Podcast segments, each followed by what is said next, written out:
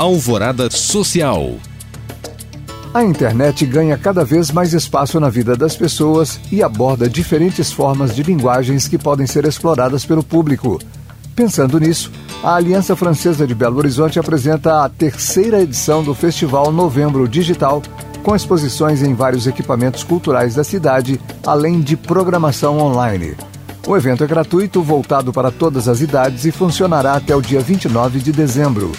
Mais informações podem ser acessadas diretamente no site da Aliança Francesa.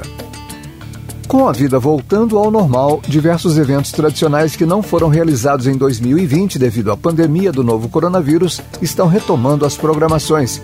É o caso do Festival de Gastronomia e Cultura da Roça de Gonçalves, que acontece há 10 anos no sul de Minas Gerais e terá edição especial em 2021.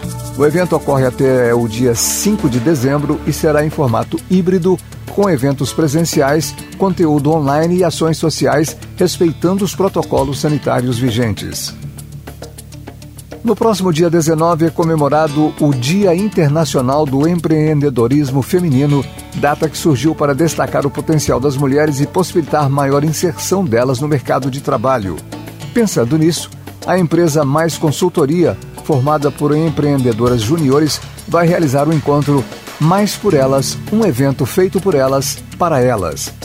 A ideia é fomentar e celebrar o empreendedorismo feminino e auxiliar as empresárias a gerirem melhor os negócios por meio de conteúdos focados no desenvolvimento profissional.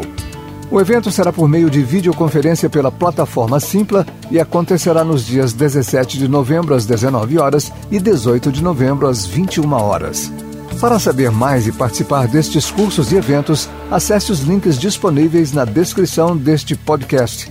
Obrigado por acompanhar e até o próximo Alvorada Social.